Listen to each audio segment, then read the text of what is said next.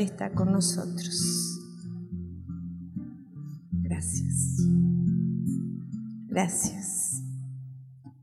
Agradezco a Dios por el ministerio de música que nos llevó a, a esta oración tan hermosa y a, y a mi esposo también, que nos dirigió para encontrarnos con Él. Y qué bueno cuando nos encontramos con el Señor, qué bueno, porque todo es posible, dice la palabra, para el que cree. Todo es posible para el que cree. Y vamos a... Miren, cuando nosotros aprendemos las cosas del Señor, nuestra vida cambia radicalmente. Cambia de mal a bien, de enfermedad a salud, de miseria a prosperidad, de peleas, de gritos, de alboroto a paz. Es así, hermanos. Es así, así de simple. Pero tenemos que abrir nuestro corazón y estar atentos. No desperdiciemos este momento porque saben que aquí nos venimos a entrenar. Nosotros con José siempre le decimos al Señor, ay Señor, danos la gracia de no llevar la gente a nosotros, sino de llevarlas a vos. Porque miren, ¿de qué nos vale si ustedes vienen acá a buscar cosas de hombres, no les sirve ni a ustedes ni nos sirve a nosotros, estaríamos perdiendo el tiempo. Pero si ustedes de acá se van con la presencia del Señor, entonces la vida de ustedes cambia, la comunidad crece, la iglesia se fortalece, porque dice la palabra de Dios que nosotros, pone tu mano acá, nosotros tenemos el reino de Dios aquí adentro. Aquí adentro. No necesitamos hacer largas colas para encontrarnos con el Señor. No. Si vos viajás hacia adentro, te vas a, vas a encontrarte con lo más maravilloso. No tenés que estar esperando que alguien te dé una migaja del reino de Dios cuando vos llevas adentro todo lo de Dios. Pero ¿saben qué? A veces estamos buscando esas migajas hacia afuera y nos olvidamos que Jesús nos dice, ¡Ey! Estoy aquí esperándote que cierres la puerta y te encuentres conmigo. Como dice Mateo 6, cierra, cuando ores, cierra la puerta y en lo secreto te hablaré.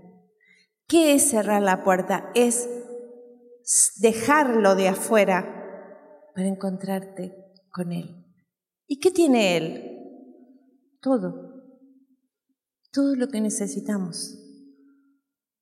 Miren, Jesús vino a este mundo como hombre, pero también tenía divinidad. Y nosotros también, también. Nosotros somos carne, somos humanos, pero también llevamos, portamos ese tesoro divino en nuestro corazón.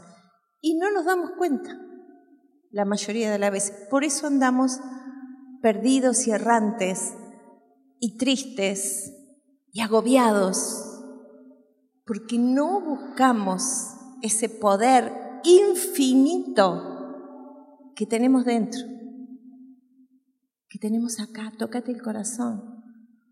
¿Vos sabés que llevas ahí adentro al Rey de Reyes, al Señor de Señores? ¿Te has dado cuenta Tal vez no te has dado cuenta, pero ojalá que después de esta noche te des cuenta. Y ojalá que los que nos están mirando a través de internet, que de paso saludamos, también te des cuenta.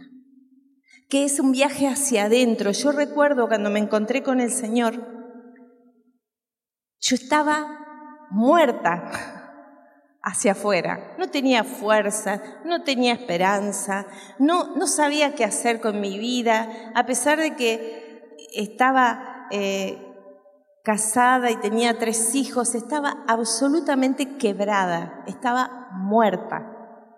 No tenía más nada en el mundo. Entonces, ¿qué hice? Busqué para adentro. Porque ya no tenía esperanza para afuera y entré en el viaje mejor de mi vida, en el que es para adentro.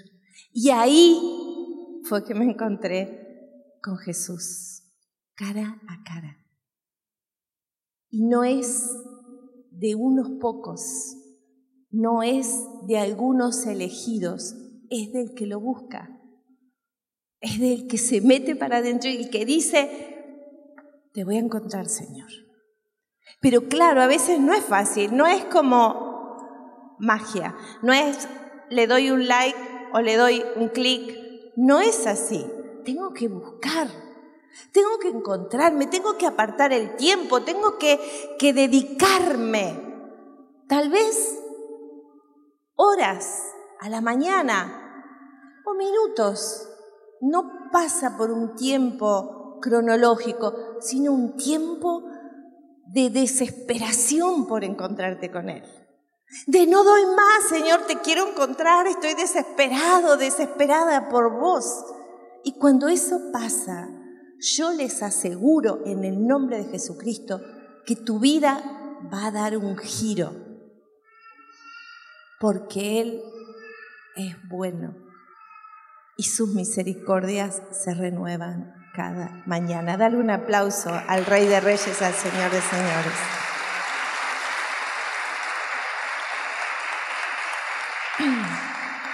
Bueno, vamos al tema, vamos al tema. Eh, Dios nos va a abrir el entendimiento. Espero que ya haya comenzado. A ver, levanten la mano los que ya empezaron a comprender algo más de la presencia. Bueno, qué bueno, de la presencia del Señor.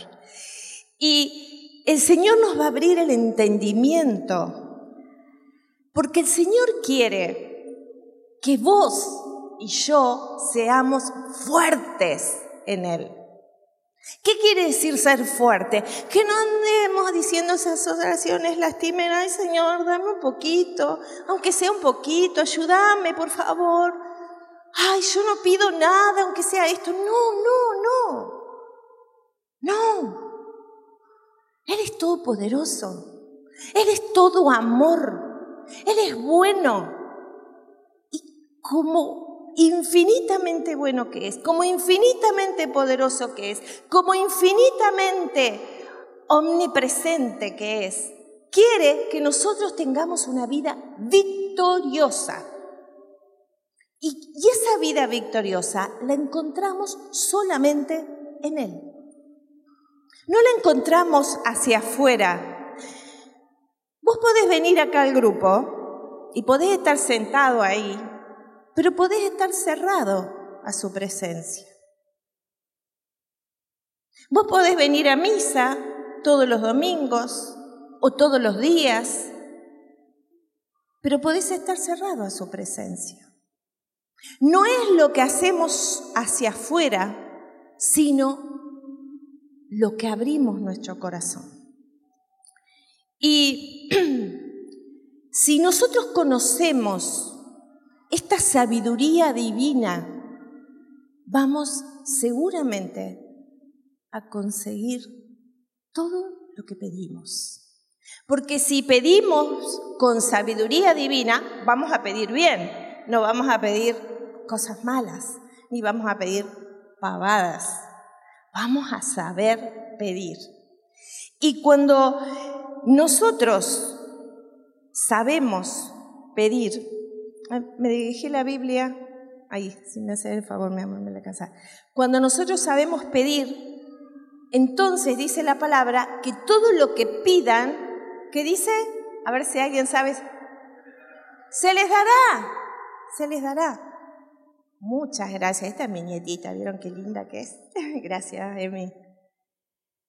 Eh, en Isaías 8:18 habla de que nosotros seremos como una señal, como una señal, a ver si lo tengo acá marcado. 8.18, Isaías 8.18, yo y los hijos que el Señor me ha dado, ¿quiénes son los hijos? Nosotros. Seremos signos y señales para Israel de parte del Señor Todopoderoso que habita en el monte Sión. Y yo pensaba, así haciendo un recorrido en mi vida, todas las cosas que Dios nos ha ido dando y dando y dando y dando desde el momento que nos encontramos con Él. No sin pruebas, no sin batallas, no sin luchas, porque eso es parte de la promesa del Señor. Nos dice que nos va a dar todo, que nos va a levantar, que nos va a empoderar, no sin persecuciones. Porque nosotros estamos en batalla contra quién? Contra el rey de este mundo de tinieblas y de maldad, que es el enemigo. Y que nosotros no podemos dejar de saber que está pero también tenemos que saber que es un derrotado. Y que no lo vamos a vencer con nuestra carne, sino que lo vencemos eh, cuando estamos en el Espíritu. ¿Dónde está el Espíritu? En nuestro interior, en nuestro corazón, conectado con Dios. Pero nuestra mente es como el puente si mi mente está en interferencia, en cortocircuito, pensando en miedo, pensando en rencor, pensando en bronca, pensando en, que no se puede, entonces no voy a poder. Entonces voy a quedar sin recibir todo lo que Dios me quiere dar. ¿Por qué? Porque tengo que trabajar mis pensamientos. Tengo que trabajarlos. ¿Cómo los trabajo? Tengo que pensar lo que estoy pensando. A ver, decirle al hermano que tenés al lado, pensá lo que estás pensando. ¿Qué estás pensando? ¿Qué estás pensando? Qué desgraciado que soy. Qué desgraciada que soy. Yo toda la vida voy a ser pobre. Yo toda la vida voy a estar enferma. Yo toda la vida voy a estar solo o sola. Yo no voy a poder tener hijos. Yo no voy a poder hacer tal cosa. Yo no voy a poder hacer tal otra. Si estás pensando así, estás pensando mal. Le estás poniendo una barrera, vos estás poniendo una barrera o yo, cuando pensamos mal, a lo que Dios quiere hacer en mi vida. Yo tengo que alinearme a lo que Dios me dice. Y en Mateo 16, 18 dice que las puertas del infierno no prevalecerán en contra de la iglesia.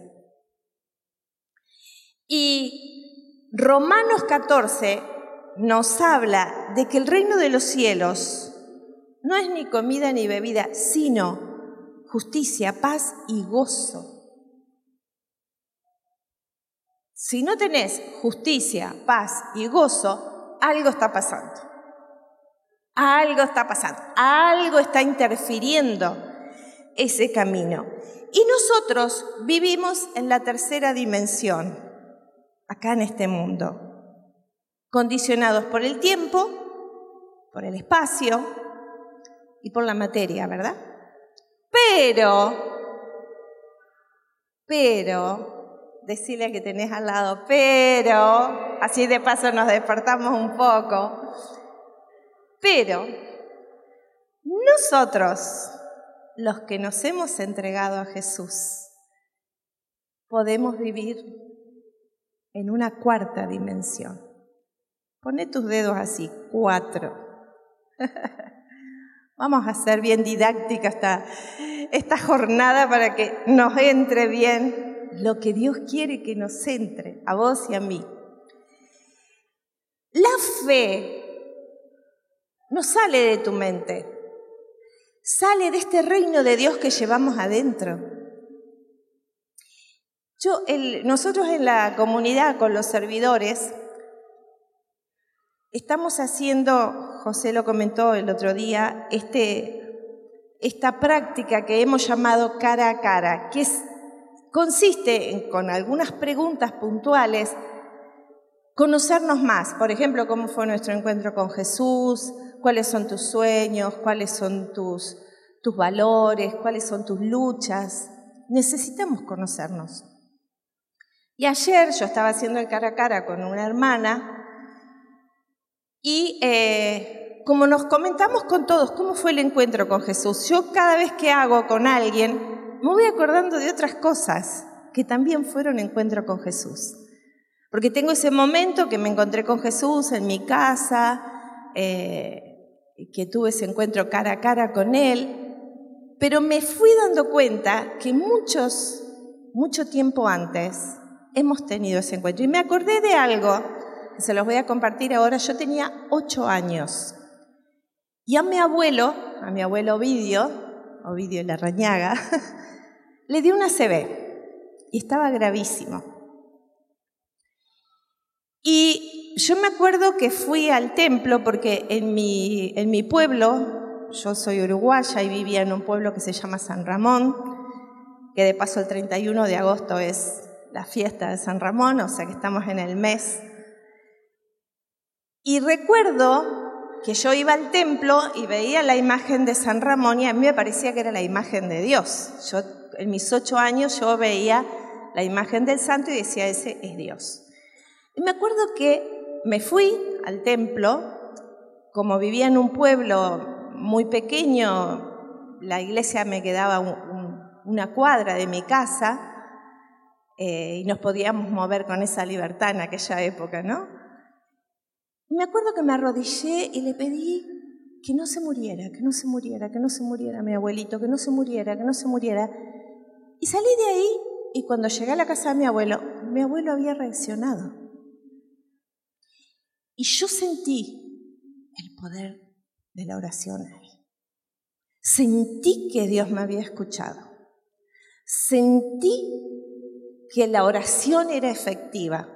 Me quedó grabado para siempre, porque fue instantánea la respuesta de Dios. Y cuando nosotros, ¿qué hice yo con ocho años en aquel momento? Entré en la cuarta dimensión.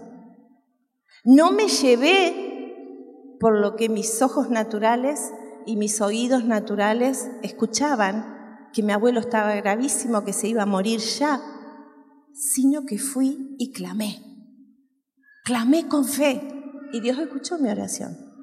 Y eso sucede cada vez que lo hacemos. clamamos con fe. Y no nos llevamos por lo que nuestro entendimiento nos esté marcando. Yo eh, pensaba en todo lo que Jesús nos fue enseñando a través de los años que Él estuvo con los discípulos y con los apóstoles. ¿Qué pasó cuando Pedro vino y le dijo, Maestro, hay que pagar los impuestos? Y Jesús le dijo, anda, irá a la red y el primer pez que, que pesques abrirle la boca, va a tener una moneda y con eso paga los impuestos. ¿Qué pasó ahí? ¿De dónde vino esa moneda? Del cielo. Ahí se abrió otra dimensión y del cielo cayó esa moneda. ¿Qué pasó? Eso es la cuarta dimensión, una dimensión de fe donde suceden cosas. ¿Qué pasó cuando había una multitud con hambre y Jesús les dice a sus discípulos, denle ustedes de comer. Algunos que estaban en la tercera dimensión, pero radical, dijeron, pero no, ¿cómo nosotros le vamos a dar de comer? Son cinco mil hombres, más las mujeres y los niños. Como que le dijeron a Jesús, vos estás mal de la cabeza, Jesús. un poco es como que si le dijéramos así ahora. Pero hubo un niño, un jovencito, que dijo, yo tengo, le dio Jesús, le dijo, yo tengo dos peces y cinco pescaditos, o, no acuerdo si, al revés, cinco panes y dos peces. Jesús los tomó y ahí se abrió la cuarta dimensión. ¿Y qué pasó? Se multiplicaron, se multiplicaron, se multiplicaron, se multiplicaron, se multiplicaron, se multiplicaron, se multiplicaron y sobró. ¿Qué pasó? ¿De dónde vinieron esos peces y esos panes? De la cuarta dimensión, de la dimensión de la fe. Vemos también en otro momento la tormenta, una tormenta que llevaba la barca y en medio de esa tormenta viene Jesús caminando sobre las aguas. Y Pedro le dice, si sos vos, decime que vaya. Ven, le dice Jesús. Y Pedro, dice la palabra, caminó sobre las aguas. ¿En qué dimensión estaba Pedro ahí? También. ¿Y qué nos está enseñando Jesús? ¿Qué nos dice Jesús? Que nosotros podemos hacer las mismas cosas que Él y aún que dice, mayores, mayores. ¿Por qué? Porque el Señor sabe que nosotros tenemos que encontrarnos con Él en ese lugar que va más allá de lo natural, que va más allá de lo que tu entendimiento puede ver. José les contaba de, de mi cuñada. La verdad que los reportes médicos eran bastante negativos. No sabemos hasta dónde se puede recuperar, no sabemos qué va a pasar, pero la fe. José fue y le regaló a, a mi cuñada un rosario que le había regalado a Andrea también, eh, de regalo en regalo ese rosario. Y José le dijo, mira, cuando vos te sientas acá, porque ella está internada en un centro de rehabilitación todavía, ya va a salir de ahí, ya va a estar en su casa nuevamente. Pero mientras está ahí, vos agarrá el rosario, decía, y hablale a Jesús, tomalo fuerte y hablale. A veces necesitamos una imagen para ver. No es que adoremos imágenes, no, no, no, no se trata de eso, sino que nuestra imaginación tiene que alimentarse para que nosotros podamos entrar en el Espíritu. Vos tenés que ver el milagro, vos tenés que verte, con ese milagro que estás esperando. ¿Qué estás esperando? Por ejemplo, ser mamá y no podés. Bueno, visualizate con ese bebé en tus brazos, visualizate dándole el pecho, visualizate cambiando los pañales, acomoda. No sé, si, si tu, tu anhelo es que prosperes, imagínate tan próspero que como dice la palabra, no pedirás prestado, sino que prestarás. Imagínate prestando a tu familia soluciones. Si, si, tu problema es que te sentís indefenso, que te sentís eh, solo, que te sentís con miedo, visualizate con ese ejército de ángeles que te están cuidando, porque es real. Es real, hermanos. Cuando nosotros entramos en el Espíritu y entramos en esta dimensión de fe, se activa todo lo del cielo para acá, para la tierra. Eso está. Es, más real. que vos y que yo. Es más real que vos y que yo. Pero nosotros a veces decimos, sí, yo creo en Dios, pero no le creo a Dios lo que Él me dice. Hermano, si vos estás enfermo y estás pidiendo sanidad, visualizate sano, fuerte, orando por otros enfermos, mostrándole a los demás que es posible, que sí, que Él es grande, que Él es bueno, que te quiere sanar. Si tenés un vicio que te parece que no podés salir de ahí, visualizate en victoria y ayudando a otros a salir de ese vicio. Porque es posible. Decirle al hermano que tenés al lado, todo es posible. Vamos, despertalo, decíselo con fe, todo es posible. Créelo, créelo. Tenés que salir de ese nivel de imposibilidad. Porque si vos venís al templo, si vos estás en el camino del Señor, pero vos crees que el otro es el que tiene el poder de sanarte y vos no lo tenés. Estás equivocado. Estás equivocado. Porque ese poder radica tanto en el otro como en vos. Solo que tenés que viajar hacia adentro. Tenés que orar, tenés que clamar, tenés que hablar con Jesús, ser amigo de Jesús. Pero Jesús no es un amigo de par a par, es un amigo fiel, poderoso, bueno, santo, único. Y todo lo que la palabra de Dios dice es la verdad, es la verdad. Cuando Dios nos habla de la ofrenda, nos está hablando para que nosotros prosperemos. Porque Él no necesita de nosotros, somos nosotros los que necesitamos de Él. Cuando Dios nos habla de la obediencia en tantas cosas, es porque se activa la fe cuando obedecemos. Se activa.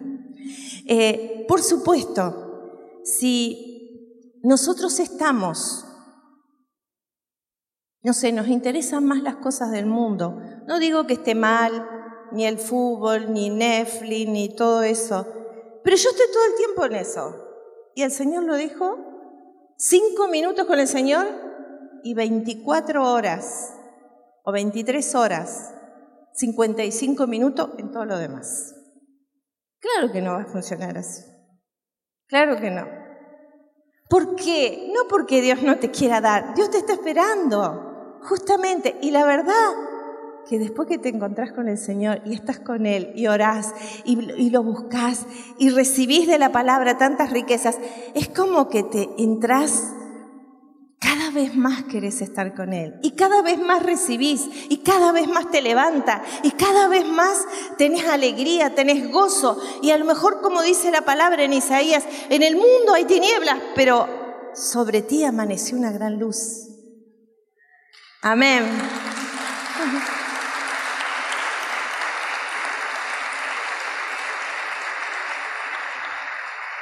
Y hay veces que no vemos claramente el camino. Miren, está la vida, en la, palabra de Dios hay tantos regalos.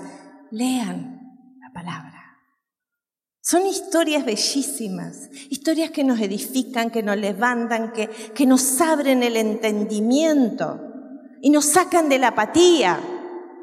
No te podés conformar con venir solo los jueves, ir solo los domingos al templo. Vos, vos tenés que tener un encuentro con Jesús todos los días. Todos los días. Y se puede. Y cuando vos tenés ese encuentro con Jesús, te levanta, te plenifica, te da sabiduría, te da entendimiento, te da fuerza, te da salud, te da gozo, te da paz, te da soluciones para las cosas que no le encontrás las soluciones. Te las da yo te lo aseguro, hermano, te lo aseguro, te lo aseguro. Quisiera encontrar las palabras para llevarte a tener hambre y sed de Él. Eh, en la palabra hay un, un texto bellísimo que nos habla de José, un soñador.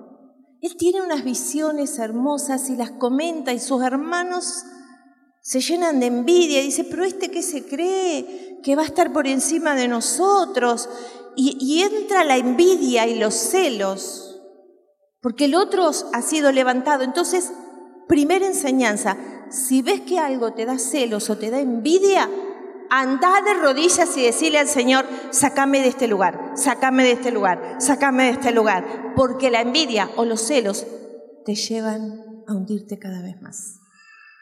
Los hermanos de José lo vendieron. No vamos a leer la historia porque se nos va a ir el tiempo, pero yo confío que ustedes la van a leer. Está en Génesis 37. Los hermanos de José lo vendieron lo quisieron matar primero, después lo vendieron, lo tiraron en un pozo. Un chico jovencito de 17 años. Y ahí fue esclavo. Y esclavo lo vendieron a la casa de Putifar. Y ahí José empezó a hacer prosperar la casa de Putifar. Y la mujer de Putifar lo vio joven, musculoso, próspero, y le tiró el ojo. y como él la rechazó, porque era un hombre noble, era un hombre fiel, lo calumnió y dijo que había intentado violarla. Entonces, ¿dónde fue a parar José? A la cárcel. Todo por ser fiel. Aparentemente, aparentemente un desgraciado para el mundo. A este le pasan de todo. Pero sin embargo, en todo ese proceso estaba la mano de Dios para llevarlo al sueño que él había tenido y ponerlo encima de todo. Porque ahí en la cárcel Dios lo contactó con dos personas que trabajaban en el palacio del faraón, el copero y el panadero. Y ahí tuvieron unos sueños y José se los reveló. ¿Dónde encontró José la revelación para esos sueños? ¿Dónde la encontró? En la cuarta dimensión, en la dimensión de la fe, en la dimensión de meterse más allá de lo natural. Y ahí se cumplió lo que José había interpretado de los sueños, uno murió y el otro volvió al palacio. A los dos años de esa situación, el faraón tiene un sueño y nadie se lo sabe interpretar. Y ahí el copero se acuerda de José y le dice, hay un hombre, un hebreo, que sí sabe interpretar los sueños. Y, José pasa en un instante en un instante, pero ha vivido todo un proceso, pero en un instante el Señor lo saca de la cárcel, lo lleva al palacio y en el palacio el faraón, al ver la sabiduría que tenía José, lo pone como primer ministro y pasa de presidiario a primer ministro de la nación más grande de esa época. ¿Por qué? porque José había pasado todo el proceso sin resentimiento. Había pasado todo el proceso buscando perdonar a sus hermanos, tratando de, de, caminar y de... Podría haber dicho, ¿yo qué voy a hacer prosperar a este hombre que me tiene esclavo? Voy a hacer lo mínimo. ¿Haces lo mínimo vos en tu trabajo o trabajás para Jesús en donde estés? ¿Cómo es tu labor? ¿Cómo, ¿Cómo sos en lo secreto? Donde nadie te ve, solo Jesús te ve. ¿Cómo sos ahí? Eso es lo que Dios está mirando.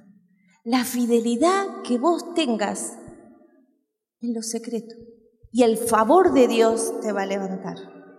Yo te aseguro, hermano, hermana, que si vos buscas al Señor, si lees la palabra, si la declarás, ahora si vos decís, yo soy un desgraciado, a mí nada, nada me sale bien, yo estoy cada vez peor, estás hablándote y maldiciéndote. O a lo mejor estás esperando, no sé, ser próspero y jugando a la lotería y estás yendo, te estás yendo para el lugar del enemigo o la quiniela. No te va a dar el Señor ahí la bendición. Y si te la da, te la da el enemigo. Y yo no sé ustedes, pero yo no quiero nada que venga del enemigo. Porque la riqueza que viene de Dios es la única que no añade tristeza. Podés ganarte la lotería, podés jugar al bingo y ganarte no sé cuánto, podés todo lo que quieras, pero ese dinero no es de Dios.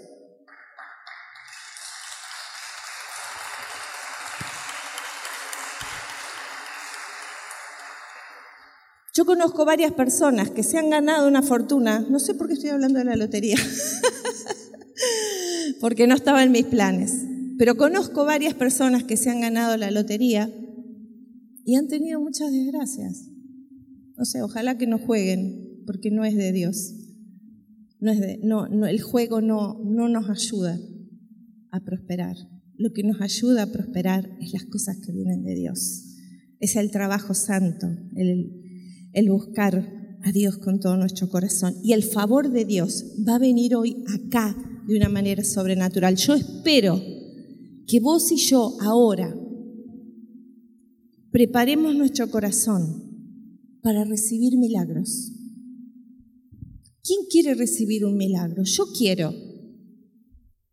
Ustedes saben que lo podemos hacer acá si generamos esa atmósfera de fe. Si generamos esa atmósfera de todo es posible. Sí se puede. A ver, decite, sí se puede. Sí es posible. Sí se puede. No sé cuál es tu situación. Si con tus hijos, si con un vicio, si con tu familia, si en economía, pero se puede, se puede, se puede, porque el favor de Dios está acá. Y es, el Señor es el mismo ayer, hoy y siempre. Y si Él nos dijo que nosotros podemos hacer aún cosas mayores que Él, esa es la verdad. Esa es la única verdad. Ponete de pie.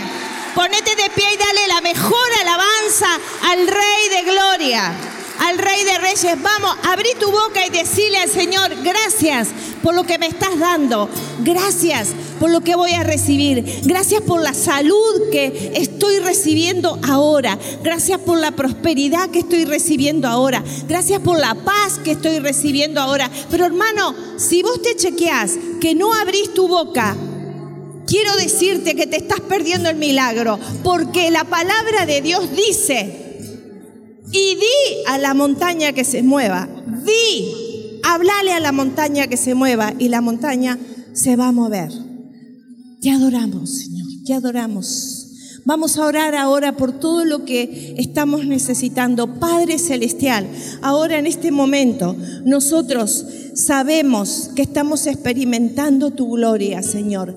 Eh, nos has dado una palabra para posicionarnos en la dimensión de la fe. Ya no vivimos por lo que nuestros ojos naturales ven, nuestros oídos naturales escuchan o nuestra voz puede decir. Nosotros vivimos por fe, vivimos por fe. Y así como vos, Señor, levantaste a, Lázaro después de cuatro días de muerto, ese mismo poder está aquí. Señor, así como vos resucitaste y levantaste, levantaste después de, tres días Al tercer día resucitaste. Ese mismo poder de resurrección está aquí en medio de nosotros. Ese poder está aquí. Levanta tus brazos, levanta tus brazos al cielo, cerra tus ojos y decía, ese poder quiero, Señor. Ese poder que radica dentro mío, adentro mío. Ese poder divino que tú instauraste porque yo soy parte de tu reino, Señor. Tu reino está aquí tu reino habita en mí. Decilo, tu reino habita en mí. Tú estás en mí, Jesús. Tú estás en mí, Señor.